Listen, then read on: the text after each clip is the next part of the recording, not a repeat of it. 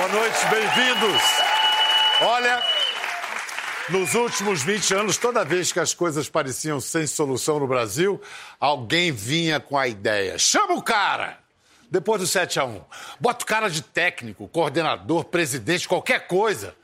Diante da falta de bons líderes na política, a mesma coisa. Vamos votar nele, chama o cara. Mas, pés no chão, cabeça boa, ele se ateve ao que sempre foi sua vida, o vôlei. Foi onde ele se tornou o cara e ganhou tudo. Em 16 anos como técnico da seleção masculina, de 48 competições que disputou, chegou à final em 43 e ganhou 31, 31 decisões. Se tem um cara no esporte do Brasil que é o cara, é o cara. Sete medalhas olímpicas no bolso, depois de ganhar o ouro nos Jogos do Rio há três anos, achou de parar. Continua técnico do time feminino do Rio de Janeiro, mas acha que de seleção já deu. Agora, sempre assediado pela política, acaba de completar 60 anos e pela primeira vez desde que se tornou o cara, vai assistir a uma Olimpíada só como torcedor. Então hoje vamos celebrar o cara. Bernardinho! Ó, essa turma aqui é sua torcida organizada. O pessoal do vôlei, não é não? Tô vendo que tem tanto menina quanto menino aí.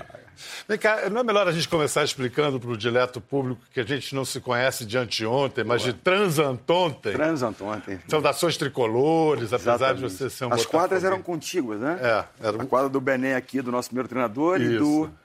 E do Orlando Gleck. Apelido? O Tuti, Tuti, uma coisa assim. Não, não Tuti uhum. era outro técnico. Era outro técnico. É. Eu Mas... lembro que tinha um lá, que era o é. Bené de lá. Era o Bené de lá. O Bené, aliás, legal você falar dele, porque o Bené, acho que qualquer homenagem é pouco para o quanto o voleibol. É... Ele foi um grande formador, um né? Grande formador. Um gênio do voleibol, um, um, ser humano incrível. E se vocês acham que as broncas do Bernardinho são duras. É... Você imita ou eu? Como é que ele fazia? não, não. Mas tinha uma máxima dele que era o seguinte: ele falava para alguns Olha, se o estudo está atrapalhando o esporte, larga o estudo. Para a maioria dizia, não, não, você não vai dar nada do esporte, volta para o estudo, vai embora.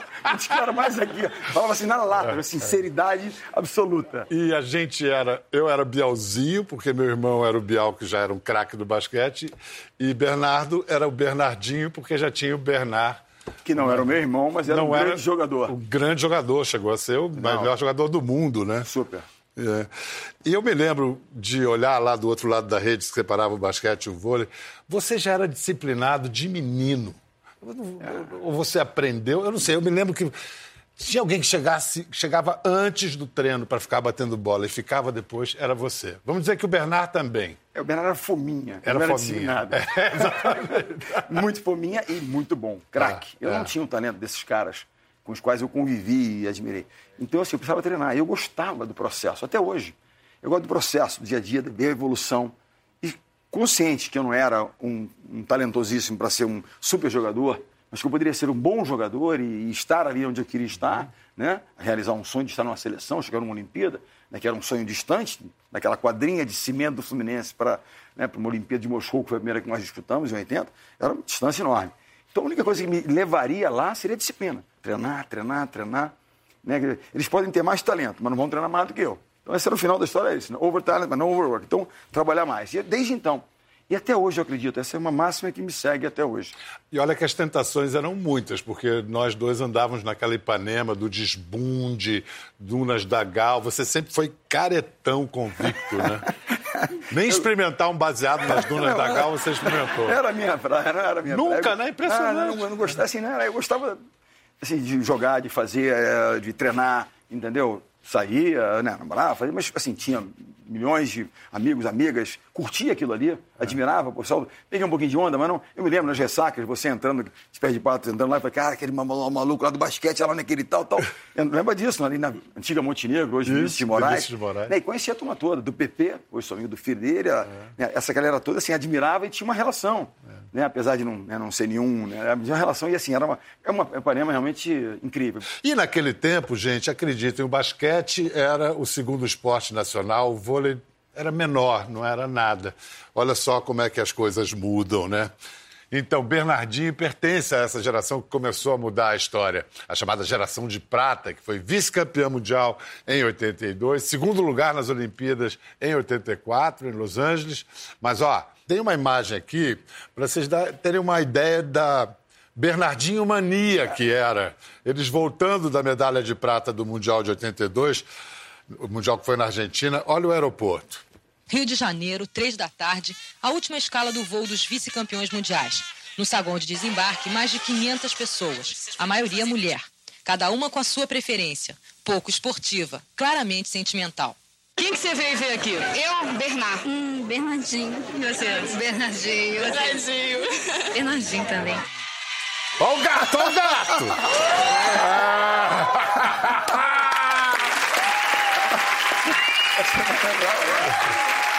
Você tinha aí 23. É, 23, é, 23 anos. 22, 23 anos. Acabou de fazer 60. Eu, tô, eu, sou um ano mais velho que você, estou com 20, 61. 23 anos. 23 anos. E, vamos lá, sem excessivo rigor de técnico Bernardinho, nem falsa modéstia. Você foi um grande jogador? Não, um bom jogador, não um grande jogador. O cara que chega à Olimpíada não pode não, ser não, só um não, bom é. jogador. Nós tínhamos sete grandes jogadores e cinco bons jogadores. Cinco grandes e cinco bons. Os grandes eram Bernard, Renan, Montanaro, William, Xandó, Amauri, Badá, Fernandão. Badá. Aí nós tínhamos um segundo grupo que eram bons jogadores, bons complementos, bons né, jogadores de função, role players. Aquele cara que entra para fazer uma função, para ajudar, treinar tal. Então é por aí. Mas esse timaço perdeu 84, não foi, foi por um, um defeito de cabeça, não foi? Qual o nome da, daquela na derrota? Minha, na minha convicção, sim. Nós ganhamos os Estados Unidos na chave por 3 a 0 jogando muito bem. Eu acho que houve uma desmobilização, houve uma, uma pequena desconcentração, de olha, ganhamos já 3 a 0 vamos de novo. Os Estados Unidos são estudiosos, são muito de números, estatísticas, né? detectaram todas as possibilidades que tinham para reverter aquela história e reverteram. Eu acho que nós não estávamos mobilizados como deveriam. Por isso essa minha obsessão por mobilização. Aquela Mas o que subiu a cabeça, Bernardinho? Você achou? Eu acho que assim, sabe, sabe quando você tem uma geração? É como você desbravar algo que nunca foi desbravado. Então você cai em armadilha, você não conhece aquilo. Nunca pensamos em chegar na final olímpica, estar na final olímpica. Então, todo o entorno, mídia, tudo aquilo que se dá, chegar ao aeroporto e encontrar aquilo, isso era impensável nos anos 80 para o voleibol. Chegar a um ginásio com um mineirinho, 20 mil pessoas lotado, nós nunca imaginávamos aquilo. Então, obviamente, aquilo mexe com a cabeça das pessoas. Então, perdeu para vaidade? De uma certa forma, diria que sim. É, alguma coisa de vaidade, algumas questões também de próprio grupo. Mas eu digo, eu entendo, é, porque era tudo muito novo, era tudo assim, desconhecido. Nós estávamos num campo desconhecido. Mas eu pergunto da vaidade porque esse é um tema recorrente no seu claro. discurso como técnico. Você sempre. E às vezes o jogador, de que vaidade é. esse cara está falando? Eu acho que você... isso se forjou aí. Vou dizer para você, em 2004, pré-ouro do Atenas, o Nauber, que era o nosso capitão, ele vira depois de uma reunião à noite, pré-Olimpíada, ele fala: Mas você está falando em vaidade, você está falando em vaidade. Mas por que está falando isso? Esse é um alerta permanente. Porque a minha geração se perdeu por alguns egos. A geração de ouro, em 92, que não abriu uma sequência maior, provavelmente algum de egos também entrou ali. Para esse, nós não vamos perder. O ego é o grande inimigo. Tem um fala, ego is the enemy. O ego é o seu grande inimigo. Se nós, como um time, não entendermos isso, essa, nessa armadilha, por esse motivo, nós não podemos perder. Por um outro, por incapacidade técnica, por um treinador, o que é que seja, mas não por esse motivo. Você é um obsessivo? Para muitas coisas, sim. Absolutamente. Como, por exemplo, trabalho. Trabalho. É uma coisa que eu tenho que trabalhar. Eu não me, não me concedo tempos de, por exemplo, ah, férias tem que ser rápida, curta, porque eu já estou pensando. É verdade, é assim, eu não consigo. É, eu adoro aquilo que eu faço. Então, para mim, não é. Mas disse que ninguém faz as coisas bem, na, no nível de excelência que você faz, se não for um pouco obsessivo ou bastante. Por que as pessoas são resilientes? Porque elas, né, muitas vezes, estão cansadas, tá, mas elas vão e fazem. Porque elas têm um propósito maior, alguma coisa maior que as move, uma paixão maior. Se não é que às vezes está cansado, não, hoje eu não vou. Né? Hoje eu não, não vou ler, estou cansado hoje. Mas quando há uma coisa maior, você vai levando. Mas qual é o seu propósito maior? Não é só o título. Não. Tem alguma não. outra coisa? O que, que você. Eu, os anos nos fazem refletir a respeito da missão. Qual é a missão na história? É fazer com que as pessoas à minha volta evoluam. A grande frustração, claro que perder, você quer ganhar, você perde, você perde, você ganha, sim, aprende demais, mas é quando eu não consigo, de alguma forma, tocar em alguém, fazer com que ele evolua, aquilo para mim é, é a pior frustração. É, é quase que um, um, professor, um, realmente um coach nesse sentido. o que o Bené fez conosco, é o que eu tento fazer com as pessoas à minha volta. Além de treinador, hoje eu sou professor na PUC. Então, é realmente poder, de alguma forma, agregar algum tipo de valor, somar na carreira daquela pessoa. Nada, não tem pretensão, mas alguma coisa. É um levantador de vidas. De, em alguma medida. Né? Você dá aula de quê na PUC? Na área de empreendedorismo, liderança empreendedora. Para jovens empreendedores, de liderança. Você se formou em economia, Isso. sua experiência de atleta e de técnico, e aí juntou nisso. E eu, é, eu investi em algumas empresas também, e, essa coisa de gente para mim. Porque o esporte é uma coisa que é não, qual é a matéria-prima e qual é o, seu, qual é o seu cliente? É gente. Você não vende nenhum produto, não presta nenhum serviço, é só gente. Montar times, pegar astros, outros não tão bons, outros tão excelentes, entender a complementaridade disso, fazer com que eles se tornem um time que produzam muito bem juntos. Então, acho que é. essa é a essência. É, como é que você se imaginava aos 60 anos, quando você era menino, e agora que você tem, como é que, na real, eu, eles bateram? Eu, assim, eu, eu sonhava em ter um futuro no esporte. Mas não programei isso. Tanto que fui estudar economia e fui trabalhar, fui fazer estágio no banco de investimentos, depois entrei de sócio negócio, continua crescendo no Rio de Janeiro, etc. Tal. E eu me vi assim, como um cara de negócio tal. E aí, quem sabe, batendo uma bolinha no final de semana, orientando alguém, quem sabe um filho né, no, no, esporte. Mas não, não me imaginava. O, o vôlei volta para minha vida. Eu parei uh, de jogar em 89, logo depois fui para a Itália, mas estava parando já. Não, não, era, uma, era uma coisa assim meio para complementar a renda, ganhar um dinheirinho para jogar. Então, ele volta seriamente eu tenho essa oportunidade para ir para a Itália em 89, finalzinho de 89. É, a minha, a minha grande questão naquele momento era: seria possível viver da minha paixão? Porque no Brasil não era. Eram poucos heróis que eram o Bebeto de Freitas, que já era um treinador consolidado, mas poucos viviam do voleibol. Né? E você não tinha uma condição. Então era muito complexo isso. Então eu, eu fui para a Itália, vi aquela aventura e vi se. E ali, realmente, a coisa foi. Uma estrada se abriu, eu agarrei as oportunidades e, e falei, eu vou viver disso, eu vou melhorar nisso, eu vou crescer nisso e vamos ver onde é que isso vai dar. E aí você percebeu que como técnico você iria muito além do que você foi como jogador? Eu, eu assim, eu desde eu, eu era reserva, né? Eu sempre fui na seleção, né? Então assim, eu, eu, entendia que a minha contribuição ali maior era, no treinamento, eu ser o melhor sparring possível. Eu estudava os adversários para ser assim, quando eu fazia um treinamento, eu ser, mimetizar o adversário. Isso já era cabeça de técnico. Eu tinha um pouco disso. É. Na época eu não tinha nada disso de vídeos, tecnologia. A gente filmava os jogos, já, já tinha, né? VHS. E tal. É. Então eu pegava, às vezes você não estava viajando, eu pegava a câmera e aí você tem o, né, o, o, o, né, o monitorzinho aqui. Eu assistia aqui, às vezes, o jogo para poder, assim, no treinamento, fazer o melhor possível como se fosse o adversário que o time ia jogar. Uma vez num jogo no Maracanãzinho, o Bebeto, que era um. O Bebeto era um talentoso, um treinador muito mais muito, talentoso e genial do que eu. Também. E ele dizia o seguinte: ele um dia, então, Bernardinho vai entrar. Eu falei, não, não vou entrar agora. Deixa, o William estava num momento de uma certa insegurança, que era raro acontecer, mas no momento que ele viveu no Maracanãzinho, no, no, no Mundialito. Por quê, Bebeto? Nós precisamos dar segurança a ele, porque vamos ir um Mundial logo depois. Nós não vamos ganhar um Mundial comigo. Eu posso ajudar mas é com ele que nós vamos ganhar. Naquela era, assim, cara, era um time. Para mim era time. E, assim, um pouco de treinador. Eu gostava disso. De já estratégia, de pensar em alguma coisa. E me via melhor nisso do que, às vezes, executando. Eu nunca, nenhum time meu, eu entrei e falei assim, ó, faz assim. E aí fazia um gesto técnico. Nunca fiz para jogador nenhum. E tinha alguma condição de fazer. Porque, assim, você podia pedir para alguém fazer, mas eu jamais fiz isso. Mas isso parece os bons diretores de teatro, né? O diretor de teatro não pode dizer como que o ator Mas, vai interpretar, ele tem que deixar o ator trazer. Como é você está falando como, um Maurício, artista. O Ricardinho, é. toque assim na bola. Jamais. É. Olha, vamos pensar aqui, vamos fazer ali, tal, tal. Né? Falar para um atacante como um Giba, faz assim. Por favor, quem é você? Faz assim. Você vai orientar, tal, testar, né? E essa coisa de... É, como é que você faz com que esses grandes atores né, consigam não apenas atuar bem, mas. Agora, à beira da quadra, a paixão, né? Absolutamente. Aí você mas solta os bichos. Solta. Né? É. Mas o importante é que, que as pessoas veem, muitas vezes eles não veem. Infelizmente, às vezes o cara põe uma câmera em mim ali, isso é horrível, né? Então, mas é. Mas põe a câmera porque rende, quer ver? A gente fez uma seleção de alguns não. memes do Bernardinho. Olha só, vamos ver um pouquinho. Está relaxada, relaxada. Já se machucou, Roberto? Já, já. Já? Eu rompi um tendão de Aquiles, um tie break numa partida. Eu senti, Peraí, você, eu, você rompeu o tendão é, de Aquiles como? Eu estava no tie break, né, naquele jogo tenso, uh -huh, tie break, uh -huh. lá no Tijuca e tal, aquele calor, eu pá, dei um salto e pum, aí eu falei, caramba, acho que é alguma coisa. E eu caí, porque o teu pé fica frouxo. Uh -huh. Mas levantei duro ali, como nada tivesse acontecido. fui andar. Como é que você conseguiu fazer isso depois? Foi operar dois dias depois. Tinha rompido a mão Fora a mão cenas, toda mordida. Uma então. das, das cenas aparece, eu estou num mundial de muleta. Fiquei preocupado de muleta, né, nervoso de muleta, podia ser uma arma. a muleta é covardia, já é uma arma.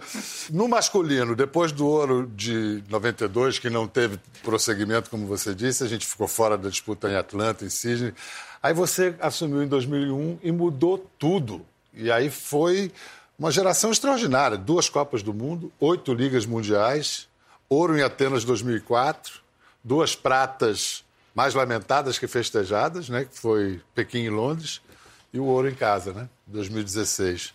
Você acha que a gente vai ver algo parecido assim? Eu acho que ah. dominar como foi dominado ali, como os Estados Unidos nos anos 80 e a União Soviética, perdão, nos anos 80, 80. e a União Soviética anteriormente aos Estados Unidos, muito difícil pelo equilíbrio, como o basquete um pouco hoje. Claro, todos agora os ficou tudo muito nivelado. Todos os caras da NBA juntos, que não estão agora no Mundial, talvez os Estados Unidos ainda dominem um pouco, mas no esporte mundial, essa, né, esse domínio por tanto tempo, pelo equilíbrio, né, hoje, a globalização de tudo. Hoje você tem acesso a tudo muito rapidamente. Né? Hegemonia. Né? Mais complicado. Agora você veja a consistência. O Brasil, nós atingimos o, o topo do ranking em 2003. Nós chegamos em. O Brasil era quinto, sexto, 2001, atingimos. O Brasil nunca saiu do topo do ranking desde 2003. Consistência. Não ganhou sempre. É primeiro, primeiro, segundo, segundo, primeiro, primeiro, segundo, ou seja, todas as finais. Isso somatório de pontos. E aí o Brasil continua em primeiro. 2019, Continua em primeiro. Ela ficou em quarto Liga das Nações, segundo no Mundial, mas o somatório é consistência. Está lá ainda, brigando, brigando, brigando. Acho que isso é importante, seguir lá. Teve um momento nessa, durante essa hegemonia que foi uma decisão sua difícil, né? Que foi é, cortar o Ricardinho, né? Foi das mais difíceis. Foi das mais difíceis. Mas você não se arrepende, nem nunca se arrependeu desse corte. É, o fato de não me arrepender não significa que eu não fico triste com a situação, com a história, uhum. pela minha relação com o Ricardo. Quando eu falo assim, quem acreditava no Ricardo lá atrás, 2001, 2002, ninguém acreditava muito. O Maurício era o cara.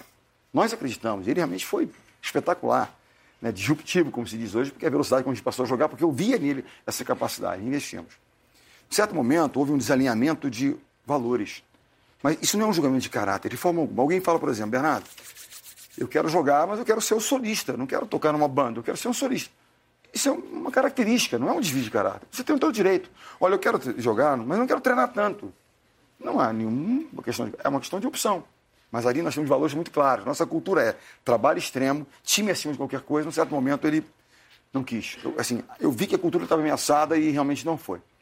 Foi uma pena que a coisa se deu de tal forma e alimentaram, porque esse, vocês são tão vitoriosa. Quando há uma crise, aquilo se torna um prato cheio Notícia, para. Claro, né, para E aí isso gerou um afastamento maior e mais duradouro do que eu imaginava. Ele retorna em 2012, né? E a gente, poxa, tem um respeito, admiração, carinho.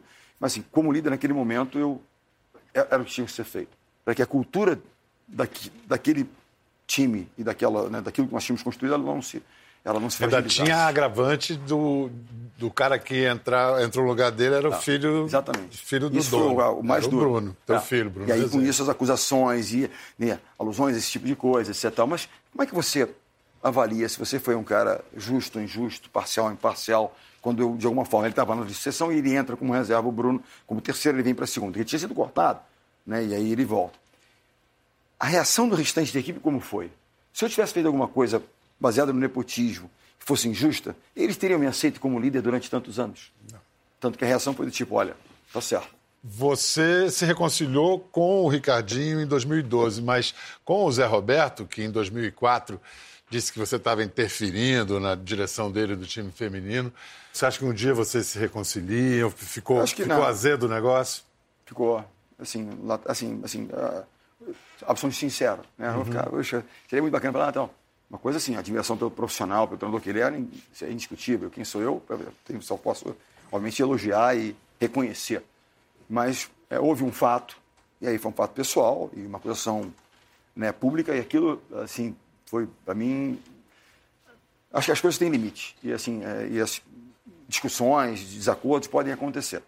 Mas quando você coloca em dúvida o caráter da outra pessoa, isso para mim assim é o Vocês nunca conversaram sobre isso? não, Não. não. Você também não tem interesse, não.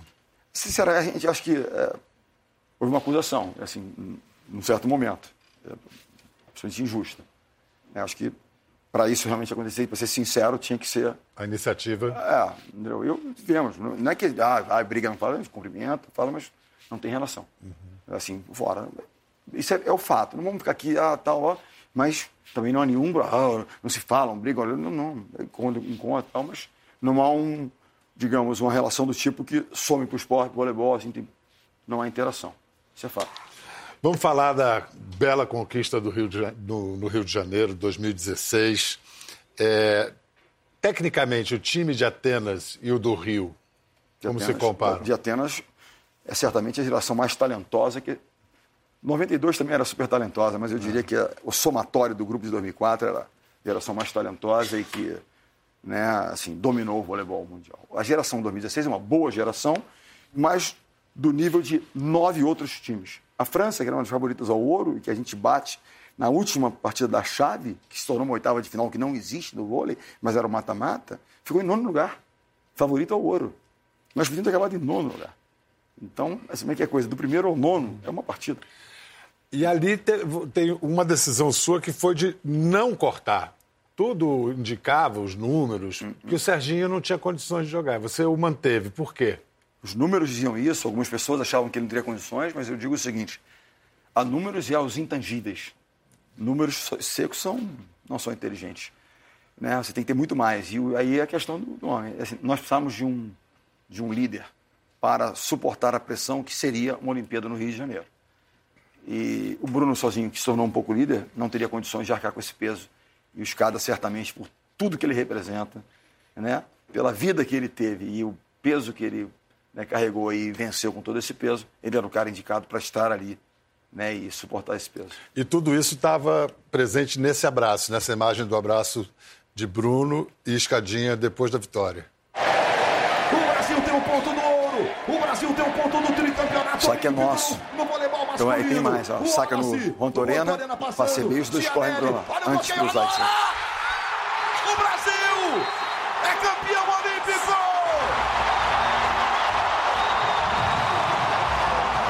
que, é para você mais significativo nesse abraço nesse jogo? Aí E aí o são Serginho. ah, dois representantes de, um- Um abraço que é de uma filosofia, para mim é, é um filho de é, de vocês sangue e é um filho que a vida de me deu. Um filho que me chama de patrão, até hoje chama de patrão. Mandou mensagem hoje, estava dando os treinos ontem, então assim, é, é, o meu Bruno tem uma admiração por ele.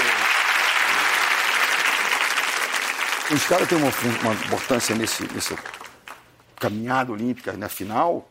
Eu tentei durante o último ciclo alguns outros, mas ninguém teria condição de suportar o que ele suportou ali. Na verdade, o jogo da França, ele faz uma, nós fazemos uma reunião entre vários, que era um momento decisivo. O jogo mais tenso da minha carreira foi o jogo contra a França em 2016. Era nono ou seguir lutando pela medalha. Botar pra nono. Em casa. É. Não estaria sentado aqui hoje no lugar, estaria assistindo vocês.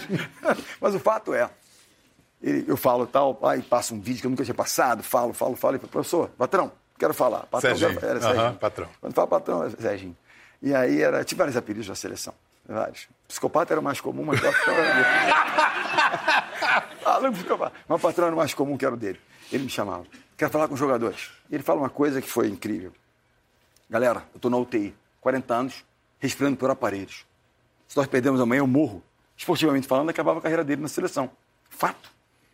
Eu não quero morrer amanhã, eu preciso da ajuda de vocês. Ele conclamando a turma, abraçar uma nova causa, que era a sobrevivência de um companheiro, de um líder, de um exemplo, os caras. Os caras, não, não vai morrer, tal, né, aquela coisa de, de e tal, vamos nessa, vamos. Ou seja, era mais um, nós vamos sobreviver amanhã. Ele tinha 40 já? 40, 39? Tava ali, 40, É, ali, 40. na beira dos 40. 40, 40. E aí ele realmente deixava. Que atleta. E aí teve esse abraço aqui. Imagino que você dirigindo o Bruno, seu filho, não tinha muito tempo para manifestações como essa, né? Não, quase nada. Até porque na frente dos jogadores não tinha pai nunca, né? Era o cara aí e tal, e ele já era o capitão. Ele te chamava como Bernardinho, Bernard? né? Não, ele falava. Cara, tem que tal, cara, o cara, fala, cara, tal, cara. Na hora que ele falava, mas jamais. Agora, achei o nosso momento. Ele, ele, ele, é, ele tem a inteligência emocional da mãe. Você conheceu a Vera Mossa, tal, que essa coisa do carinho e tal. Ele, tem, ele, ele, ele, ele é um cara de gente. Ele, se quiser ser um treinador, vai ser um tremendo treinador. Não sei se é, é a praia dele, mas vai ser, porque ele tem capacidade de leitura. Parece, Ele, ele é, tem, é, tem. é. E ele tem essa coisa, às vezes, assim, de chegar no quarto, de que a coisa estava pegando, ele vinha, dava um, um toque. Ele é muito disso, ele é um cara de gente. Né? E um líder, um capitão, só um capitão realmente exemplar, assim, de. né? E esse foi o nosso momento, porque a gente estava indo quase. 2012, a quatro pontos do ouro, eles viram. Depois de um tricampeonato mundial, em 2014 a gente perde para a Polônia, dentro da Polônia, vice-campeões mundiais. Claro que você olha em perspectiva histórica, três campeonatos mundiais seguidos, um vice-campeonato mundial. Cara, que incrível. Mas esse vice para nós é sofrido. E para a galera que está acostumado. Tá querendo? Expectativa. é ouro, ouro. Não, não é ouro, é pá, fraco falência, fracasso, manda embora esse treinador, né? aquela coisa. E ele, assim, ele dizia que o nosso está guardado. Ele dizia isso, me disse algumas vezes.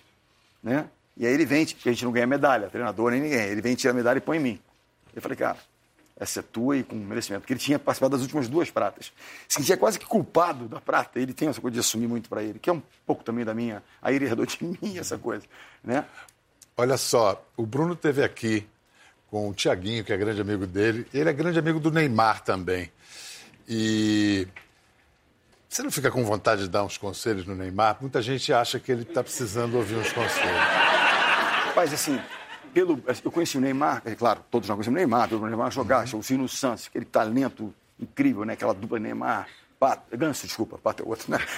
Ganso, Cracá. É outro bicho. É, mas outro, outro craque, outro craque. É, é. Mas enfim, só. E ali, ok. Mas depois eles se aproximaram, um grupo de amigos, né? A diretoria deles, não, o Gabriel Medina e tal, tal. E, óbvio, se desenvolve um carinho ainda mais. Não é só a admiração pelo grande jogador, nós como brasileiros, admiradores de futebol, mas vai além disso, né? E eu, assim, eu confesso que, como a minha essência é essa, é ser um treinador, ser um coach, orientador. Eu me lembro quando o Ronaldinho Fenômeno, a pessoa falava, não, o Fenômeno não sabe cabecear. Falavam isso, né? Eu não sou um entendedor. Cara, se eu fosse treinador, eu iria, iria cabecear, um cara grande, forte, cabecear mais, fazer mais do que ele já faz, que é um craque, uhum. ainda mais. É da... O que, que tem que ele pode melhorar? Tem sempre alguma coisa que ele pode e melhorar. E pro Neymar, então? Eu acho que tem muita coisa que ele pode melhorar. E ele vai ver um momento muito difícil no Paris Saint-Germain, de hostilizar e tal. Assim, eu gostaria muito de poder, de alguma forma, sem. Eu não quero, pelo amor de Deus, não estou me propondo a nada. Mas quem sabe, mano? Porque eu acho que ele tem tanto potencial. Qual é a grande frustração do treinador, do pai, do amigo? É quando você vê alguém com grande talento não realizar aquele potencial todo. Não é verdade? Imagina se nós brasileiros, vendo esse talento todo, e ele termina a carreira sem ganhar uma Copa do Mundo. Nós vamos ficar frustrados como torcedores. E como treinador, alguém do esporte, ainda mais. Você vê aquilo e fala, cara, o cara não fez aquilo, ele poderia ter feito, porque é um dos grandes craques da história do esporte, para você conquistar. Tem gente que se sente frustrada porque você não abraça a carreira política de uma vez. Você, depois que abandonou a seleção, quase foi candidato a governador ano passado. Na hora H, pulou fora. Afinal, quando é que você vai compensar essa frustração de quem quer votar em você? Rapaz, isso é uma pergunta complicada, mas agora não sai justo. Eu tive até recentemente em Brasília com um pessoal nosso, assim, garotada bacana. Assim, a minha atribuição e eu que eu é ser treinador, é ser um cara de gente. Então assim, eu hoje participo em uma série de coisas no sentido de primeiro é, incentivar as pessoas não a ingressarem diretamente, mas a participarem da vida política, assumirem responsabilidade. Jamais irei vote assim, voto assado. Jamais me permitirei fazer isso. Mas diga às pessoas, o que é público é nosso. Então nós temos de alguma forma participar. Seja entendendo, eh, estudando, sabendo quem é um, uma pessoa que eu gostaria que me representasse. Então, estudar, ver quem é que pode realmente ser o meu representante, seja em Brasília, seja no estado onde eu moro, seja na cidade onde eu moro. E cobrar deles. Eu sou representante. Mas, ah, fui lá, ele vai fazer o papel. Não, não, não. Tem que estar lá. Eu disse uma vez, fui processado por isso, e disseram que eu antecipei candidatura, que eu disse, olha, quem quer que esteja lá, quem quer que seja, elegemos alguém da nossa... Né, quem quer que seja, ele não precisa de torcedor. O seu torcedor é um time, ele precisa de jogador. Que a gente faça a nossa parte, cada um de nós faça a nossa parte. Participando efetivamente do processo, se você, posicionando. Você foi processado por antecipar uma candidatura que você não efetivou. Exato. E fui inocentado é, recentemente, muito é, tempo depois. Muito curioso. Olha só, você não me respondeu a pergunta, mas eu entendo. Vou fazer o seguinte, vou pedir uma ajuda. Vou chamar aqui uma pessoa que foi a pessoa que queria muito, tanto que você fosse candidato a governador, que quando você desistiu, ela passou a ser o candidato do Partido Novo ao governo do Rio. Vamos aplaudir o advogado Marcelo Trindade. Você também jogou vôlei, Marcelo? É, um pouquinho, quando eu era garoto. Mas o... não foi o Bené, não, mas foi o Tadeu, foi o primeiro técnico me mandou para a escola mais rápido. Então... Botafoguense também, né? Botafoguense. Botafogo. Joguei no Botafogo. Vem cá, como é que você não conseguiu convencer esse cara? Rapaz, você sabe que ele é muito teimoso, né? É, a gente e... tem uma impressão. E... e, ele tem mania de ser técnico, né? Então resolveu me escalar em vez de jogar, né? Vocês se conheceram como? Não foi no vôlei? Não, a gente se conheceu, na verdade... É, bom, eu conheci o Bernardinho uhum. de outros canais, da faculdade, tem, eu sou cinco anos mais, mais moço que ele, mas ele... Uh, as meninas da minha idade gostavam dele, né? Então, eu já... Eu fazia direito na PUC, ele fazia economia, né? Mas a gente foi apresentado pelo Armínio, pelo Armínio Fraga. Armínio Fraga. Uh, quando os dois já estavam na mesma crise dos 50, dizendo, pô, será que é isso que vai ficar o Brasil e o Rio e, e não há o que fazer? Né? E o Armínio, que é um, que é um craque de juntar gente, é, nos aproximou. Ele não me respondeu por que, ele desistiu na hora H. Você responde por ele? Ou... É, é não, quem sou eu? Ele, na verdade, eu posso dizer o seguinte: ele nunca prometeu nada. Ele sempre disse: estou pensando, estou estudando, pode ser. Mas é isso que ele acabou de dizer, né? Quer dizer, se for para ir, é para ir com o time. Quer dizer, não quero torcida, quero jogador.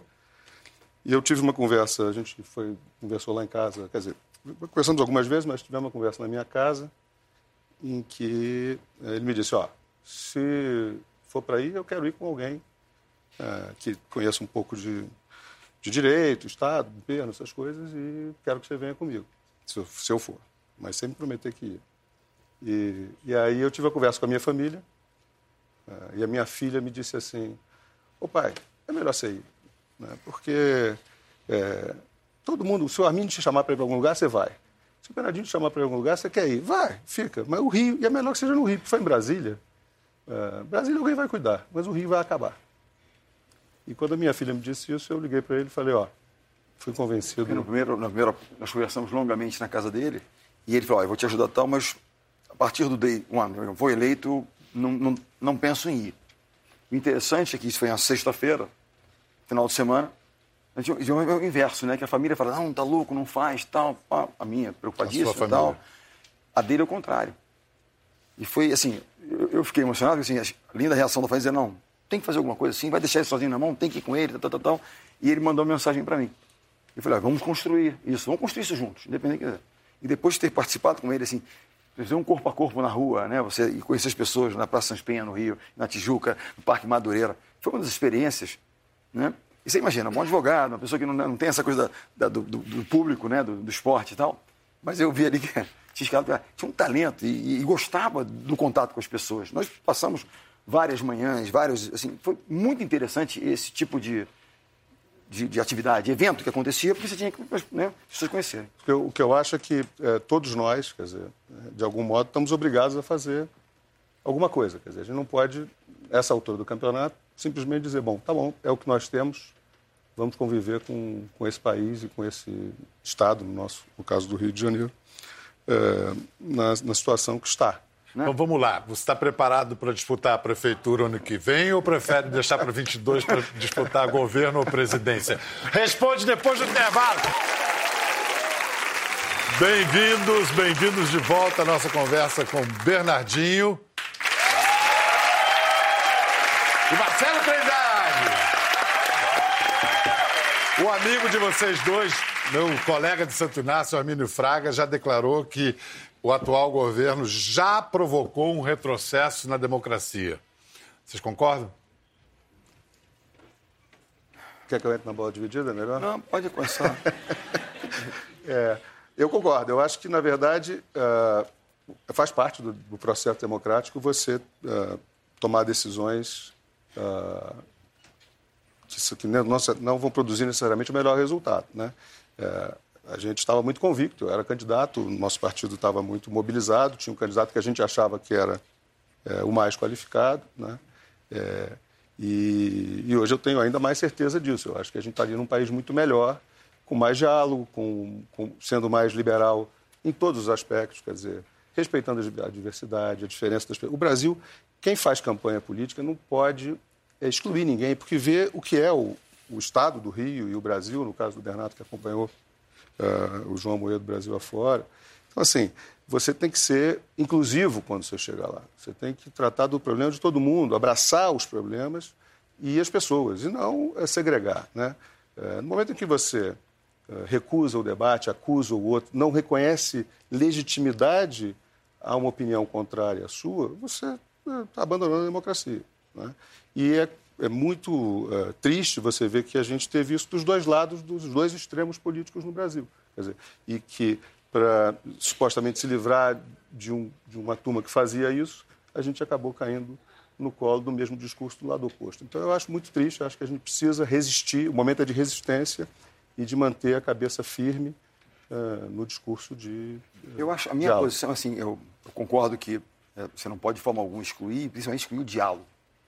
Mas acho que os dois extremos têm a mesma parcela nisso, que é esse acirramento de da não tolerância a isso ou aquilo, ao conservadorismo de um lado, a, não, isso é, assim, eu vejo dos, dos, dos, dois lados, dos dois extremos, e até as pessoas querem se criar isso porque se tornam, se tornam os polos, e aí com isso você elimina aqui e a gente continua nessa disputa. Não acho que, até conheci alguns personagens, como estava dizendo, eu fui criado, no nosso treinamento desde garoto, era na escola do Exército, dentro da instituição militar, linda, na URCA, no Rio de Janeiro, conheci alguns dos assessores do, do atual presidente Jair Bolsonaro, o general Helena, por exemplo, ele é um general. Eu tenho... Adora esportes. É. Adora esportes. É, é. Primeiro comandante da, da história do Haiti. E eu, eu o conheço. Ele é um democrata na sua palavra. Não tem dúvidas quanto à importância das instituições. Então, não vejo como tal. Eu acho que tá, o discurso está muito mais virulento e, na minha opinião, absolutamente despropositado do que as ações em alguns, alguns, alguns momentos. Então, o que há, assim, que eu vejo é que falta, na minha opinião, qualidade nos nossos não digo nos quadros técnicos, não, nos técnicos excepcionais, tá? mas acho que falta qualidade no nosso corpo político. Qualidade para debates efetivos. Eu vejo isso, os debates ali, eu falo, eu não vou conseguir, né? porque não há um diálogo, há um embate sem nenhum tipo de racionalidade na história, é uma defesa ideológica quando há uma questão que é prática aqui que não está sendo sequer considerada. Né? Então. É, e como vocês ambos concordaram, a gente está com os extremos e perdeu-se o centro. Ou seja, abre-se um centro. Pergunta, então, a resposta, então. Você vai disputar um cargo eletivo, prefeitura no que vem, governador ou presidente em 2022?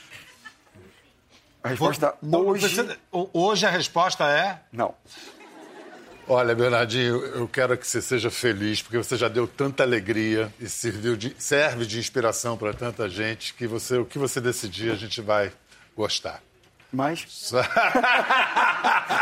Sigo refletindo. Prometo, prometo.